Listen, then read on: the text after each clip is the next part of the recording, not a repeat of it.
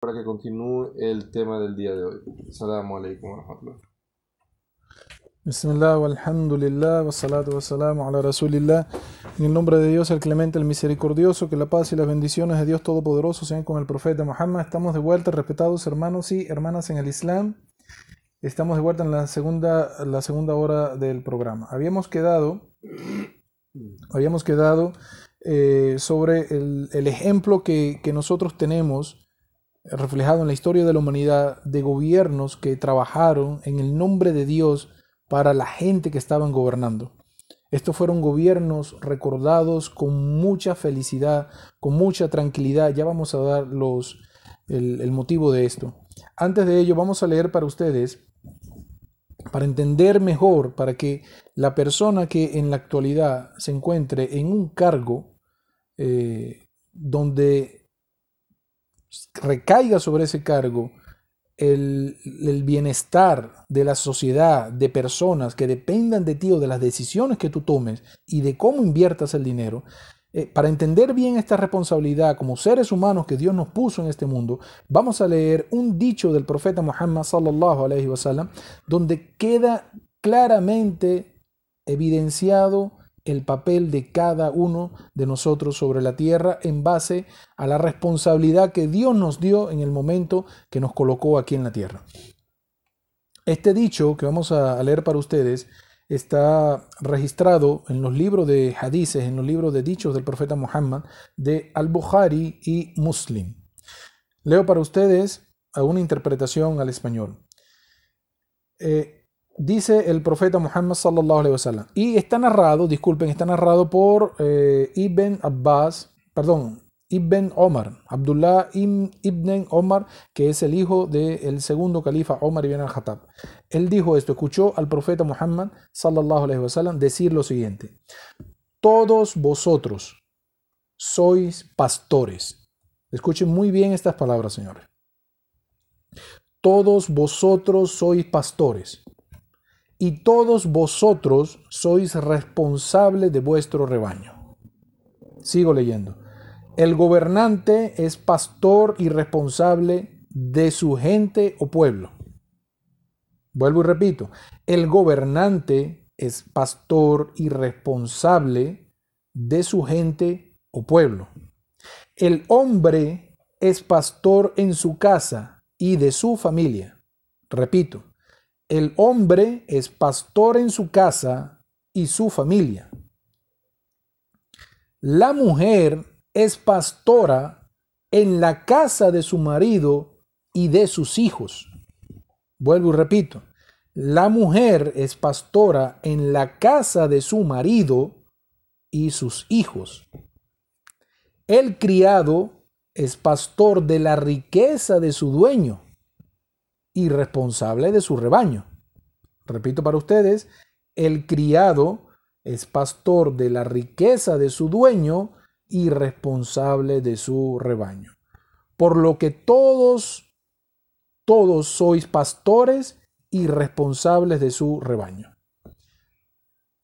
En este dicho del profeta Muhammad sallallahu alaihi wasallam, que la paz y las bendiciones de Dios Todopoderoso sean con el profeta Muhammad se encuentran mencionados todos los niveles jerárquicos que el hombre tiene sobre la tierra y está mencionado las personas responsables en cada nivel. Entiendan la responsabilidad que tienen todas las personas en el mundo, de diferentes niveles, desde el presidente de un país, el gobernante de un país, hasta la persona que es responsable de su hogar. Entonces, cuando el profeta Muhammad sallallahu alaihi wasallam habla sobre el cuando él está diciendo la palabra cuando el gobernante que él dice, el gobernante es pastor y responsable de su gente. Cuando él dice gobernante, se refiere a aquella persona que ocupa un cargo jerárquico en el cual, en el cual se toman las decisiones que afectan a la sociedad. Es decir, aquella persona que está en un cargo donde esa organización de personas que están allí que representan al pueblo o representan una ciudad o a un país o a un continente, eso es el gobernante. Y él dice, el gobernante es responsable de, sus, de su pueblo. Entonces, todo el bienestar, perdón, todo el bienestar que este gobernante, con toda la autoridad que tiene, con toda la riqueza que hay en la ciudad, en el pueblo, en el país, en el continente donde esté, este representante, este gobernante, todo el beneficio que él lleve en el nombre de Dios a cada uno de los miembros de su sociedad, de las personas que viven bajo su mandato, todo el bienestar que él pueda traerle, ya sea en la educación, en la salud, en la seguridad, en la inversión de su país, en la mejora, económicamente, socialmente, todo el beneficio que Él pueda traer, el día de la resurrección, el día del ajuste de cuentas, Dios glorificado y altísimo sea, le tendrá a esta persona una recompensa inmensa que no cesa y se encuentra en el paraíso. Esa recompensa es, inimaginable lo que este hombre, cuando llega ya va a ver, gracias a Dios que trabajé en pro de la gente. Mire todo lo que Dios me ha dado por ello. Aparte de eso, el día de la resurrección, cuando vengan los terrores, los horrores de ese día, a ese gobernante justo, Allah subhanahu wa ta'ala Dios glorificado y altísimo sea, lo va a cubrir con su sombra para protegerlo de todas las cosas horribles que van a estar sucediendo en ese momento. Ese es un dicho del profeta Muhammad, una promesa que Dios le hizo al profeta Muhammad del gobernante justo. Aquella persona que gobierne con justicia le dijo a Allah subhanahu wa ta'ala al profeta Muhammad, yo lo voy a cobijar en mi sombra, la sombra de mi trono, para que él no sufra nada de los horrores de ese tiempo. Imagínense ustedes la, misericordia. Imagínense ustedes el honor con el que Dios creó al ser humano, poniéndolo responsable en la tierra para que Él pueda hacer todas las cosas correctamente en el nombre de Él. El único, el soberano, el absoluto, Allah subhanahu wa ta'ala. Todo el bien que lleves a tu comunidad estará reflejada en tu cuenta en la balanza y será muy bien pagada en el paraíso en una recompensa que ningún ojo ha visto, que ningún mente ha imaginado, que ningún oído ha escuchado. Pero si por el contrario, este gobernante en el cual pesa toda la autoridad, y es donde se toman las decisiones del porvenir, del bienestar de la gente. Si por el contrario él es negligente, si él es negligente con esta responsabilidad y no cumple con la responsabilidad, el día de la rendición de cuentas, respetado amigo, respetada amiga, usted va a tener que rendir cuenta por el sufrimiento por cada gota de desesperación y sufrimiento que la persona pasó bajo su mandato. Ustedes quieren verse en problemas, más el día de la resurrección. Entonces, obre negligentemente. Usted quiere salvarse de ese día de los horrores. Póngase a trabajar con la responsabilidad que Dios le dio en el mundo de llevar en ese cargo el, el mayor bienestar que puede haber sobre la tierra, lo que quede en tus manos para trabajar por tu gente, hágalo de esa manera y usted verá cómo no cesará esa recompensa en la otra vida y en esta vida. Porque las personas harán súplica por ti. Voy a dar un ejemplo. En el tiempo, en el tiempo del, del primer gobernador después de la muerte del profeta, Abu Bakr Siddiq, él decía, sí, sí, estoy haciendo las cosas bien, si estoy haciendo las cosas bien, ayúdenme para hacerlo, para seguirlo haciendo mejor. Pero si estoy haciendo las cosas mal, aconsejame, porque no soy perfecto. Subhanallah. Esto nos deja entender, respetados hermanos y hermanas en el Islam, respetados oyentes, que la persona que esté en estos cargos no sabe la responsabilidad que tiene, no ha valorado, no sabe, no ha entendido la magnitud de, de la responsabilidad que tiene sobre la tierra. Cada momento de amargura, de necesidad, no estamos hablando de la persona que se dedica a su vida a robar, ese es otro tema. Pero normalmente la sociedad que vive solamente, que busca su sustento, que busca la educación, que busca la salud, esta persona, cada momento de sufrimiento que tenga bajo tu mandato, el día de la resurrección, él estará en el enfrente del trono de Alá, el trono más justo, el rey más justo, para exigir, para exigir su derecho que se cumpla aquí ese día, en el día de la resurrección. No me lo dieron cuando viví, cuando estuve bajo tal gobierno, lo vengo a exigir en un tribunal justo, en un, tribunal supremo donde el gobernante absoluto de todo, el líder supremo, el regente de todo, es Dios Todopoderoso. En ese momento se va a traer justicia a cada una de las personas. De verdad no quisiera estar en los zapatos de nadie que tenga un cargo de ese momento actualmente y que no esté pensando de esta manera.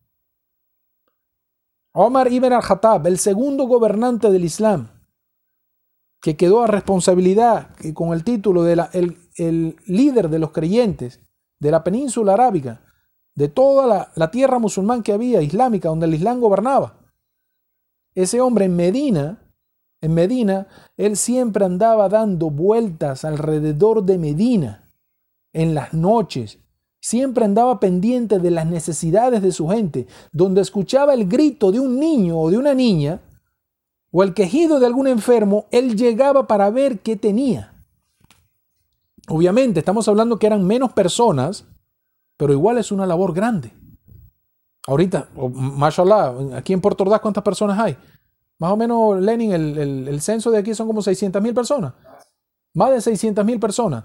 Oh, un millón y algo. Aquí en Puerto Ordaz. Con razón y gasolina. Ah.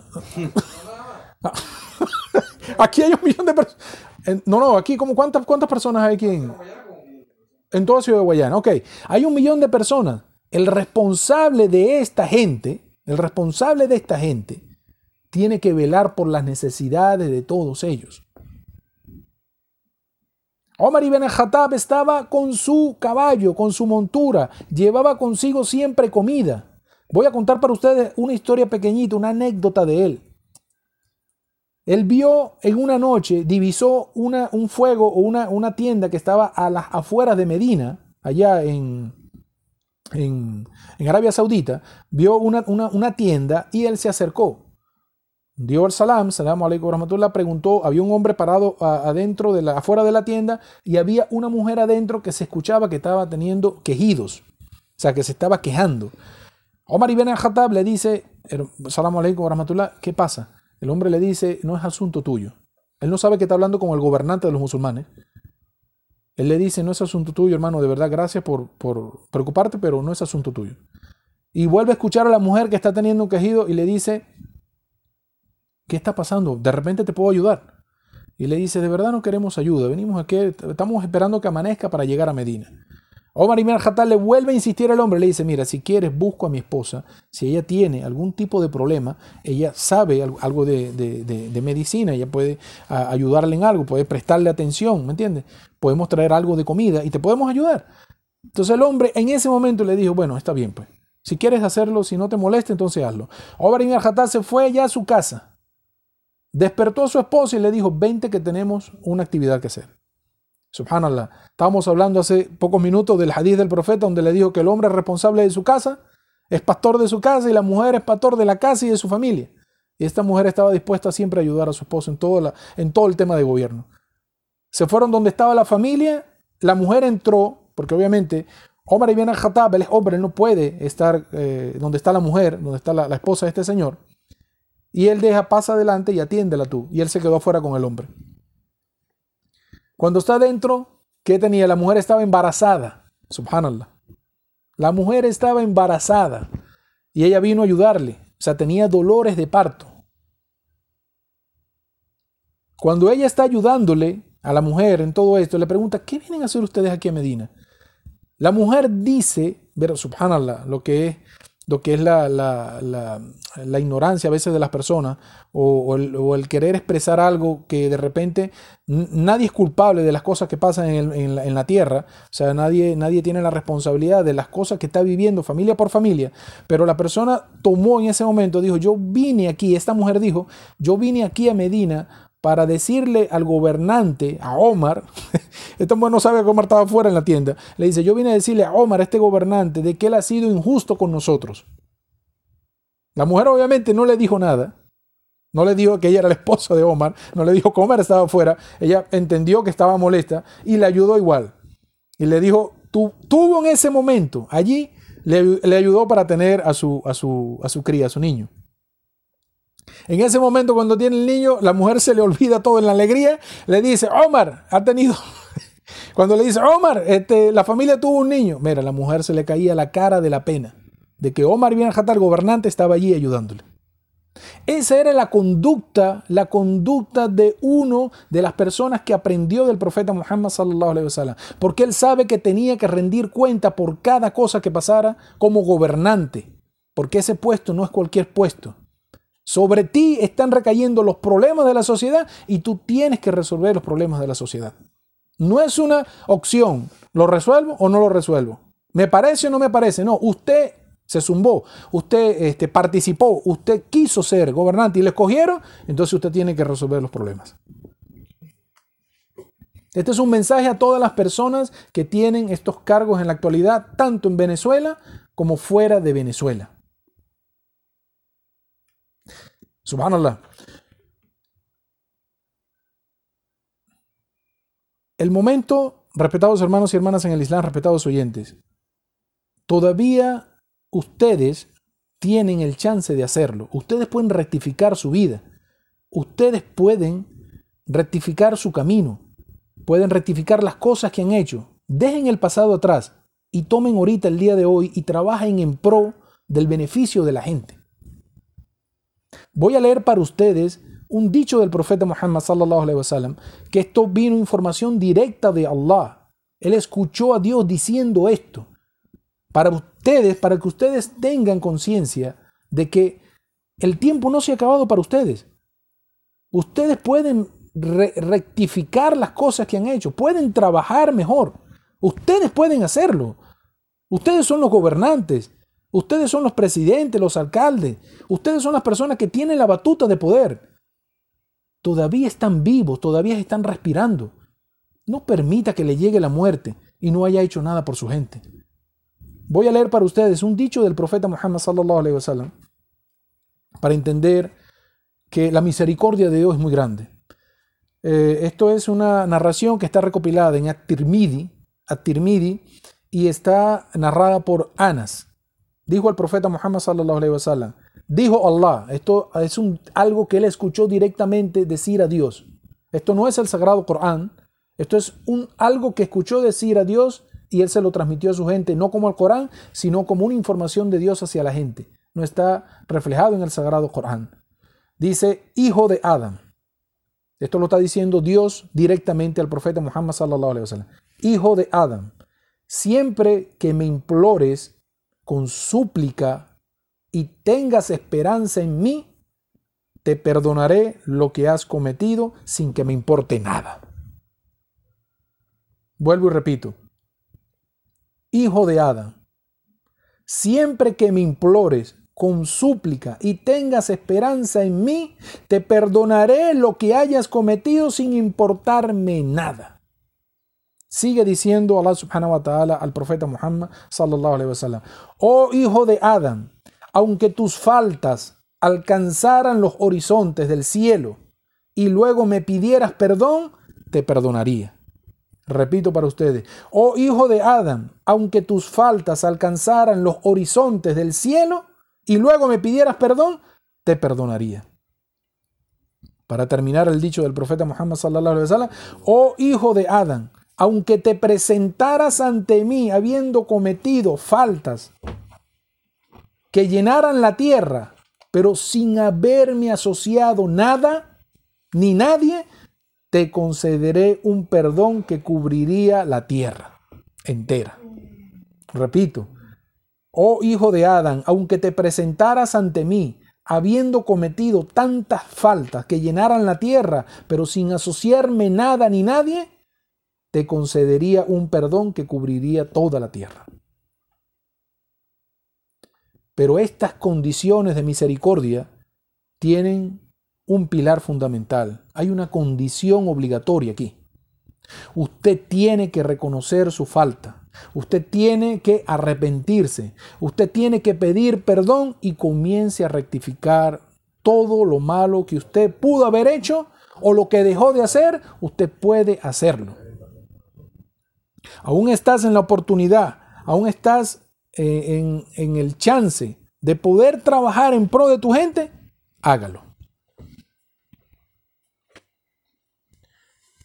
Alhamdulillah, respetados hermanos y hermanas en, en, el Islam, vamos a mencionar para ustedes ahora de ejemplos de gobierno de la época del profeta Muhammad sallallahu para que las personas que tienen este tipo de cargo eh, hemos hablado solamente del papel del gobernante, pero tenemos que hablar también del papel del padre y tenemos que hablar también del papel de la madre y tenemos que hablar del papel de las personas subordinadas. Espero que inshallah el, el, programa nos alcance para todo esto, pero es un trabajo conjunto que hace la humanidad entera porque estamos viviendo en sociedad. El hombre no es un ser humano aislado de todo. Dios nos creó en este mundo para vivir en sociedad. La persona que no sabe vivir en sociedad, amigo, usted de verdad no está, no está cumpliendo con la labor que Dios le dio en el mundo. Usted no puede vivir solo. Es una sociedad en la que estamos. Entonces, para vivir en sociedad necesitamos el apoyo y necesitamos la colaboración de cada uno de nosotros. Cada quien poniendo su granito de, de arena puede construir una mejor sociedad. Vamos a, eh, a mencionar algunos ejemplos para ustedes sobre el, eh, la forma cuando el gobernante eh, maneja su autoridad, su gobierno en pro de la gente, o sea, trayéndole beneficios. Vamos a mencionar para ustedes desde los ejemplos del mandato del profeta Muhammad cuando estaba en, en, allá en Meca y en Medina, cómo fue su autoridad y cómo fue el beneficio que llevó a su gente. ¿Sabían ustedes eh, queremos preguntarle, bueno, de repente no lo sabían porque obviamente muchos que no son musulmanes, más que todos mis hermanos y hermanas en el Islam van a entender esto, pero quiero, quiero hacerles una, una pequeña reflexión. ¿Ustedes saben cuántos casos de adulterio? Escúchase bien esto. ¿Ustedes saben cuántos casos de adulterio habían en la época o hubieron en la época cuando el profeta Muhammad sallallahu alaihi wasallam estaba en vida? ¿Cuántos casos de adulterio Adulterio y fornicación no son lo mismo. Fornicación son dos personas que no están casadas con nadie. Y entre ellas, obviamente, no están casadas. Adulterio es una persona que está casada y tiene fuera de su matrimonio relaciones. Puede ser con una persona que esté casada o esté soltera. Eso es. Y son diferentes casos.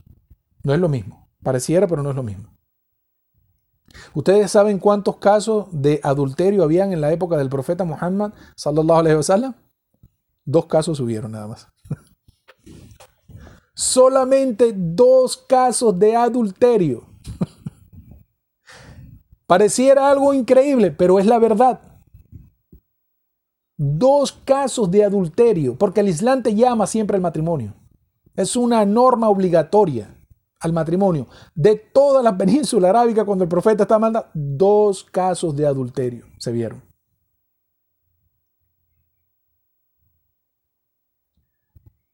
Ahora, usted puede comparar, por ejemplo, los casos de adulterio que usted conoce en su sector, sumarlos a lo que hay en la ciudad, o sumarlos en lo que hay en el estado, y sumarlos para dar un total en el país cuántos casos de adulterio hay.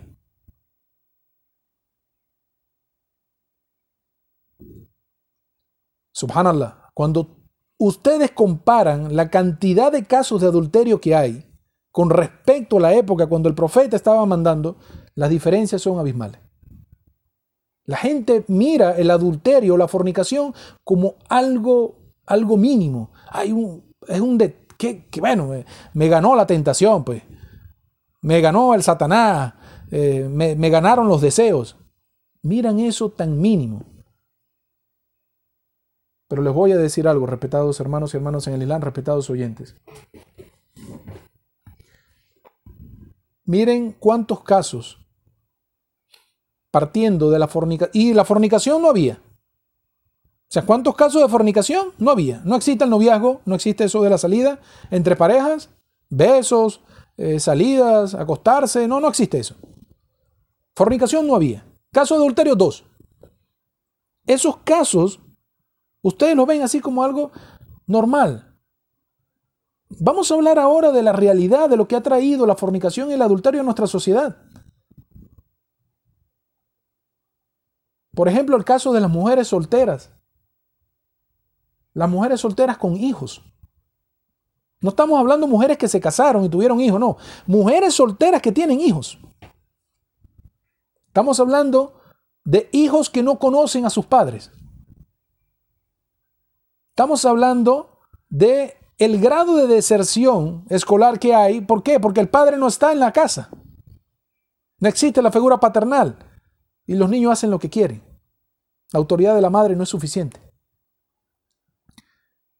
Estamos hablando del nivel de, de, descomposición social cuando hablamos de los adolescentes que se dedican a robar. Adolescentes que están en actividades delictivas todo proveniente de allí, de la falta de un padre que lo guíe, por el tema de la fornicación y el adulterio. Estamos hablando de la cantidad de enfermedades venéreas que existen. Estas enfermedades que están en este momento no existían en la época del profeta Muhammad y no existieron en ninguna de las épocas de los compañeros de, de los profetas anteriores al profeta Muhammad. Todas estas enfermedades venéreas que están saliendo ahora es por qué? A causa de la fornicación y a causa del adulterio. Miren un pecado tan pequeño como se ve, cómo ha dañado nuestra sociedad. ¿Cuántas mujeres llegan vírgenes al matrimonio? ¿O cuántos hombres llegan vírgenes al matrimonio? Saquen la cuenta en su sociedad. Eso, eso significa el grado de descomposición en el que estamos. Eso no quiere decir un logro, eso quiere decir un deterioro de la sociedad.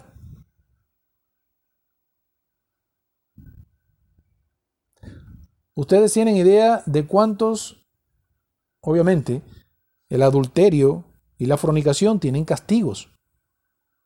Aparte de que es una prohibición, está normado en el Islam el castigo. Por ejemplo, al fornicador. Si descubren un hombre y a una mujer que están fornicando, o sea, que se les descubre que están fornicando, hay testigos, hay pruebas de ello, son 100 latigazos. 100 latigazos que hay que darle. Estamos hablando de latigazos, señores, no estamos hablando de correa. Yo sé que la correa duele, pero estamos hablando de latigazos. Obviamente, una persona que sepa eso no va a fornicar. Prefiero casarme. Prefiero casarme, tener mi familia y ya listo.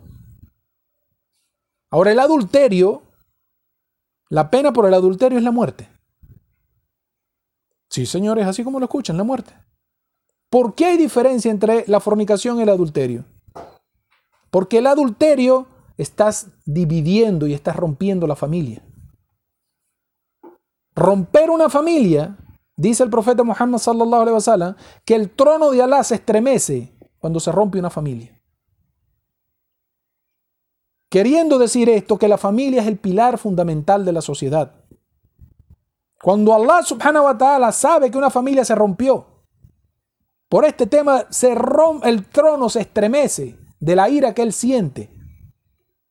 Por eso, el adulterio es penado con la muerte en el Islam.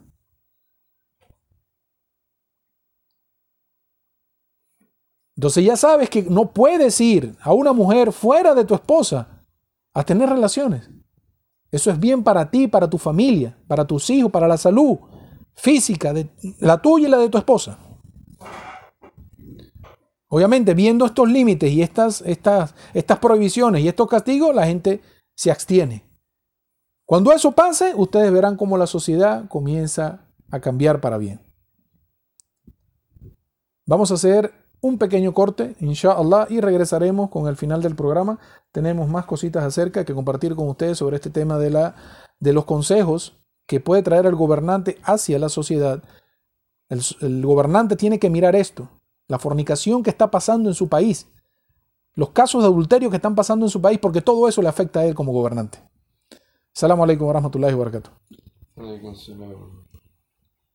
Assalamu alaikum wa rahmatullahi wa barakatuh. 8 y 35 de la mañana. Comenzamos con nuestra cuarta y última parte del programa del, del día de hoy. E inshallah la semana que viene continuaremos con el programa. Recuerden que hoy vamos a estar, inshallah, si Dios lo permite y no nos sale otro evento antes, en la Plaza de los Tubos, al lado del CINIAT, después de la una de la tarde, repartiendo volantes informativos sobre el Islam y aclarando dudas a las personas. También pueden visitarnos en el centro comercial Topacio, en la carrera Upata, abajo de Banca Amiga. Y vamos a estar de 9 de la mañana a 1 de la tarde e igual podemos repartir información, folleticos informativos sobre el Islam. También nos pueden visitar en la mezquita de Yara Yara, la mezquita Al Hidaya, que queda en el sector de Santa Rosa.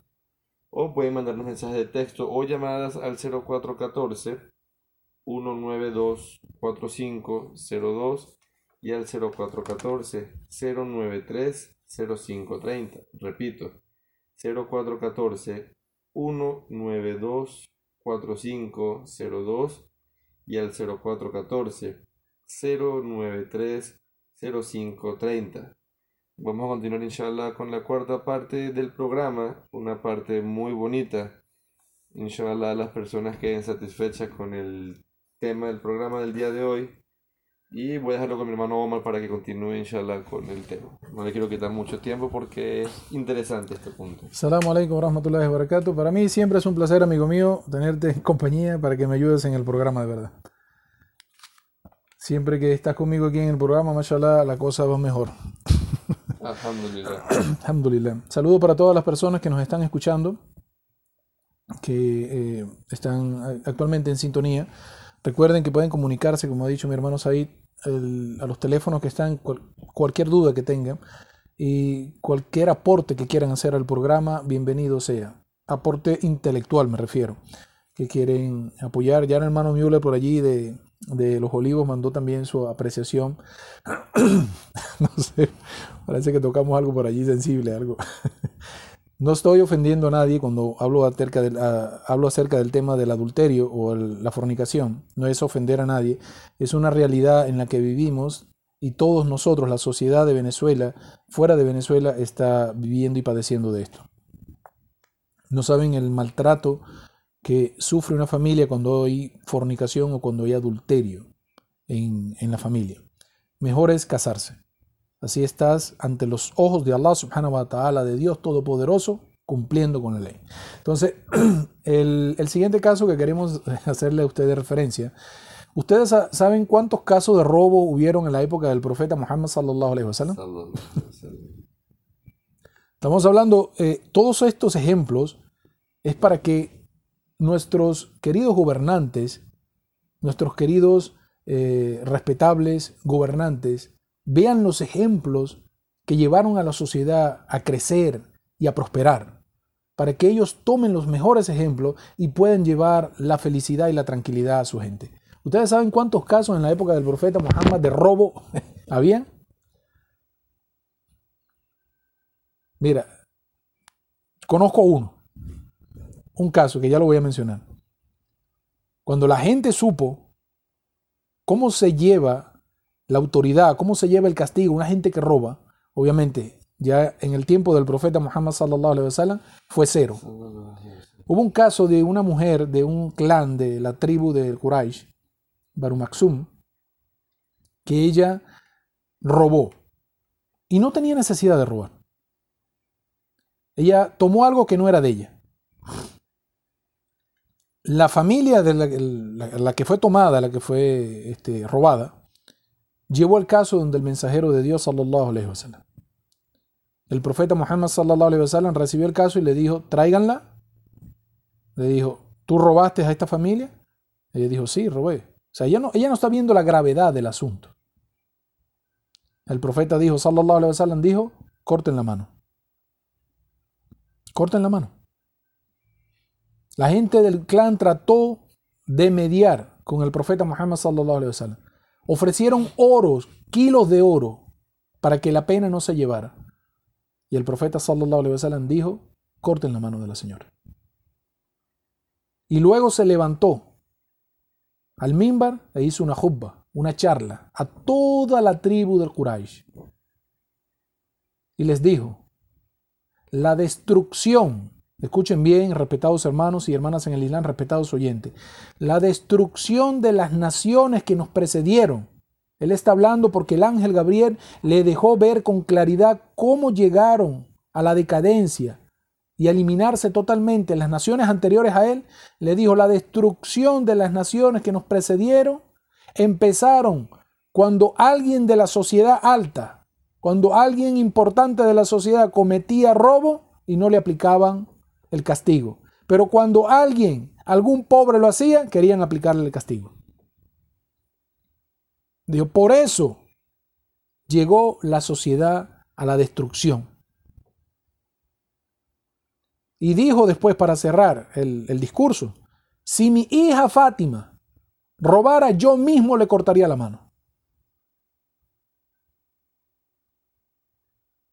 Imagínense usted una persona que no acata, que sabe que la orden es, es, que le corten la mano. ¿Tú crees que robaría?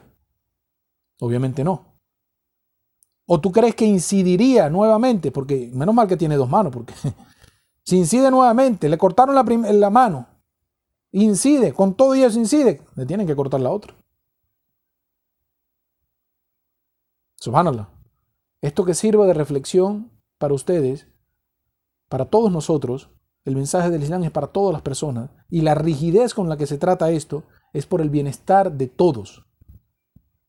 Porque ciertamente el robo es una de las indecencias más grandes que existe en una comunidad.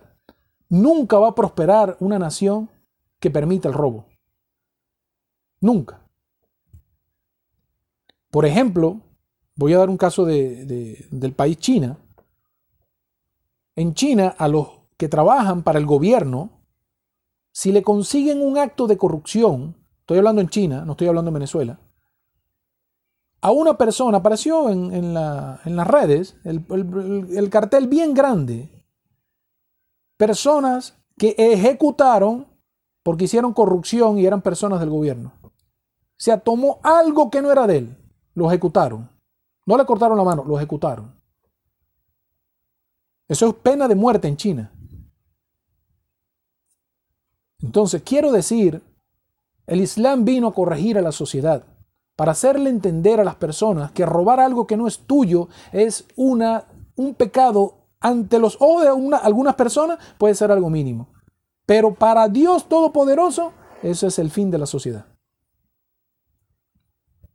Ahora vamos a, seguir con un caso muy, muy interesante. Mi hermano, ¿qué pasó? ¿Te, quieres ir? Ah, ok. vamos a seguir con un caso muy interesante sobre otro ejemplo de que el, gobierno o los, los, gobernantes pueden tomar ejemplo de esto para traer tranquilidad a la sociedad y nos han pedido este tema mucho en el programa y nosotros lo hemos pospuesto y lo hemos pospuesto porque hemos estado en un cronograma de actividades y alhamdulillah hoy tomamos la oportunidad para hablar de este caso. Eh, ¿Ustedes saben cuántos casos de homosexualidad había en la época del profeta Muhammad sallallahu alaihi wasallam? ¿Conocen ustedes el tema? Sé que es un tema delicado, y sé que muchas personas eh, nos han pedido que hablemos acerca del tema aquí en la radio, pero queremos traer la información para ustedes para que ustedes conozcan la gravedad del asunto. ¿Ustedes saben cuántos casos habían en la época del profeta Muhammad sallallahu alaihi wasallam acerca de la homosexualidad? Cero. ¿Por qué? Obviamente por la pena. En el Islam Dijo el profeta Muhammad sallallahu alaihi wasallam, si consiguen a alguien que está practicando lo que practicó la gente de Lut el profeta Lut, recuerdan el profeta Lut que fue enviado por Dios a Sodoma y Gomorra. El profeta dijo, a quien consigan que está practicando lo que practicaron la gente de Lut, denle muerte al que lo está haciendo y al que se lo deja hacer. Subhanallah. Eso es el Islam. ¿Acaso, con respecto a la historia del profeta Lut, salam, acaso Allah subhanahu wa ta'ala, Dios glorificado y altísimo sea, no destruyó una, una civilización completa por ese pecado? ¿Donde solamente se salvó el profeta y sus hijas? Fueron exterminados de la tierra, señores, las personas que se dedicaron a esto. Subhanallah. Exterminados. No que cayó un simple castigo, fueron borrados de la faz de la tierra. Con un castigo muy denigrante. Entonces el profeta Muhammad trajo por parte de Dios Todopoderoso la misma prohibición. Eso se pena con la muerte y ya vamos a explicar el por qué. Por ejemplo, yo puedo preguntar, ¿cómo esta gente se reproduce? ¿Cómo dos hombres se pueden reproducir? No hay forma, ¿cierto? No hay forma de reproducirse. ¿Cómo crecen ellos? Estamos hablando de que esta población de homosexuales está creciendo mucho, cada vez que pasa el tiempo van creciendo y van teniendo más poder ya a temas, a temas jerárquicos. Nosotros, de verdad, usted quiere practicar eso, practíquelo. Nosotros no tenemos nada que ver con esto. El consejo de nosotros que estamos haciendo está para los gobernantes.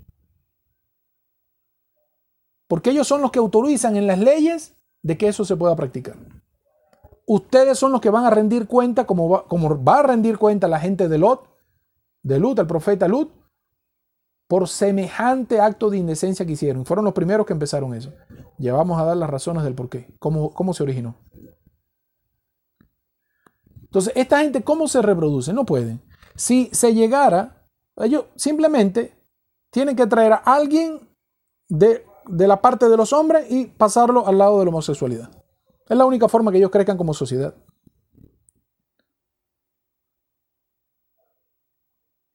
Si se acordara con toda la población que practica la homosexualidad,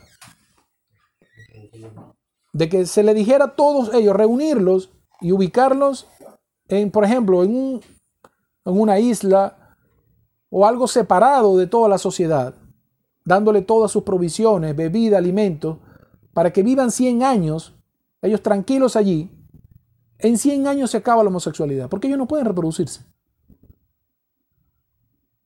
Ellos no pueden engendrar. Y sé que es una ley, sé que es una ley de la práctica, pero estamos hablando de lo que Dios establece para la sociedad, de que eso es una de las indecencias más graves que existen en una comunidad.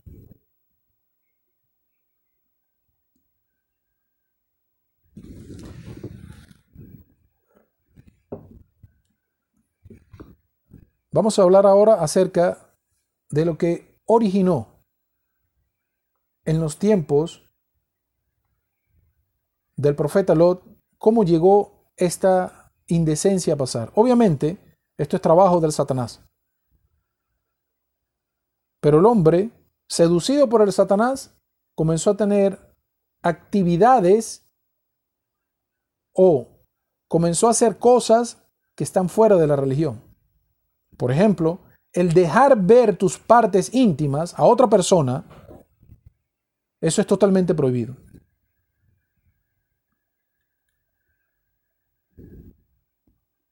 Eso es totalmente prohibido.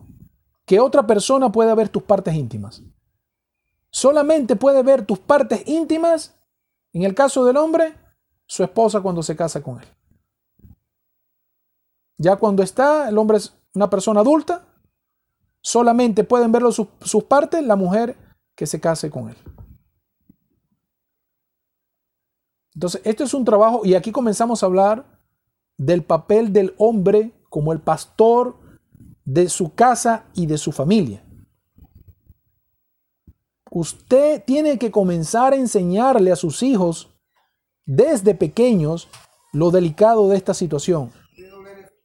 No esperar que su hijo, por el deterioro de la sociedad, comience a vivir este tipo de cosas para usted hablarle de ello.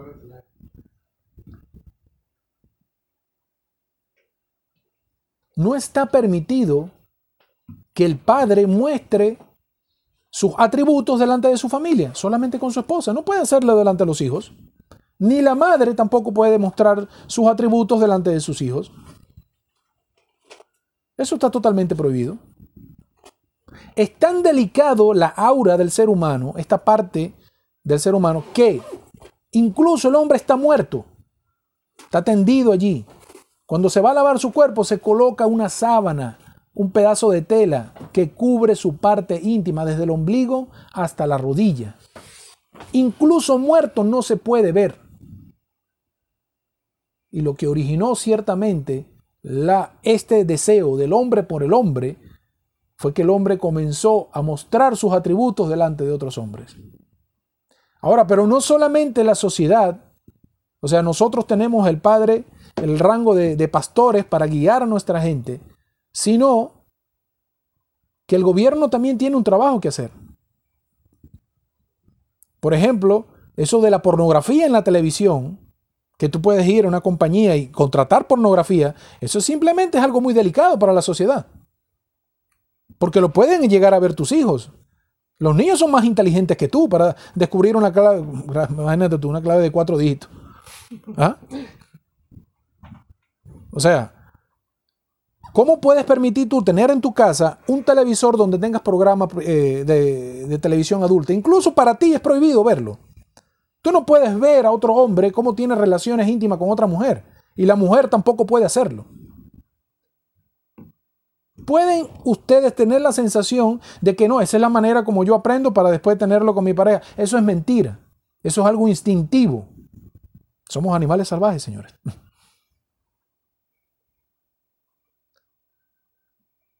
Entonces, el gobierno tiene una responsabilidad muy grande aquí. Aparte de eso, tiene la responsabilidad de los clubes, de la vida nocturna que se lleva en las ciudades, en los pueblos, en el país, que permiten este tipo de actos. Ustedes son los responsables de eso. Y yo sé que viene por una ley. Y ustedes, mira, hay una ley que los ampara a ellos, que los protege, y eso es una ley. Tú fuiste el que aprobaste esa ley, porque eso no existía. Es tu responsabilidad, las personas que están actualmente con la, con la batuta del poder, ustedes son los que van a rendir cuenta por todas las cosas que hagan bajo su gobierno. El papel de nosotros, como responsables de nuestra casa, de nuestro hogar, y el papel de nuestra esposa como responsable de nuestros hijos y del hogar, es nosotros mantener a nuestra familia lo más alejada posible de este tipo de ambientes. Vamos a cerrar el programa con una, una ley del Sagrado Corán, un versículo del Sagrado Corán, el capítulo 2, versículo 11. Voy a leer para ustedes una interpretación de lo que puede ser traducido al español. Dice, cuando se les dice, no corrompáis las cosas en la tierra, responden, pero si solo las hacemos mejores. Dice Dios Todopoderoso, ¿acaso no son los corruptores, aunque no se den cuenta? Vuelvo a repetir para ustedes, capítulo 2 del Sagrado Corán, versículo 11. Cuando se les dice no corrompáis las cosas sobre la tierra, responden, pero si solo las hacemos mejores. Dice Dios después en el versículo 12, ¿acaso no son los corruptores aunque no se den cuenta? Y en el capítulo 59 del Sagrado Corán, versículo 18, dice Dios glorificado y altísimo sea, vosotros que creéis, temed a Allah y que cada uno espere para mañana lo que él mismo se haya buscado. Y temed Allah, es cierto que Allah está informado de todo lo que hacéis. Para mí ha sido un placer estar con ustedes hoy por aquí por el programa. Estamos, eh, inshallah, eh, nos estamos viendo, inshallah, para la próxima semana. Este, los dejo ahora con mi amigo Said. Que tengan un feliz fin de semana. Assalamu alaikum wa rahmatullahi wa barakatuh. Subhanallahi wa bihamdihi. Subhanaka lahumma wa bihamdika. Ashhadu la ilaha anta astaghfiruka wa atubu ilayk. Salam alaikum. Espero que el programa, esperamos que el programa de hoy les haya gustado a todas las personas, inshallah. Recuerden que pueden escribirnos al 0414 192 4502 y al 0414 0930530. Pueden oír el programa por el Google Podcast Conociendo el Islam. De verdad quiero agradecer a todas las personas que nos han colaborado con el programa para que sigamos al aire, para que sigamos en sintonía desde el interior del país y desde afuera. Las personas que nos están colaborando, ya saca la que Allah les multiplique y les dé el paraíso, inshallah a mi hermano Omar que siempre está aquí dispuesto a dar su conocimiento, mashallah hermano, que Dios te bendiga, te beneficie, te, te bendiga a ti también, inshallah. Vamos, inshallah, a escucharnos el sábado que viene. Nos volveremos a escuchar, inshallah, el sábado que viene. Tengan un feliz fin de semana y pórtense bien. Salamu alaikum wa rahmatullahi wa barakatuh. Gracias a mi amigo Lenin Lira que está en los micrófonos. Caraquista, en los micrófonos no en los controles Caraquista, pero bueno, es mi amigo, ¿qué puedo hacer? A mi hermano Omar Vázquez, quien nos está hablando ahorita, Said del Neser, a la licenciada Marcia Borges, todo bajo la dirección del ingeniero Rider Quintero. Assalamu alaikum wa rahmatullahi wa barakatuh.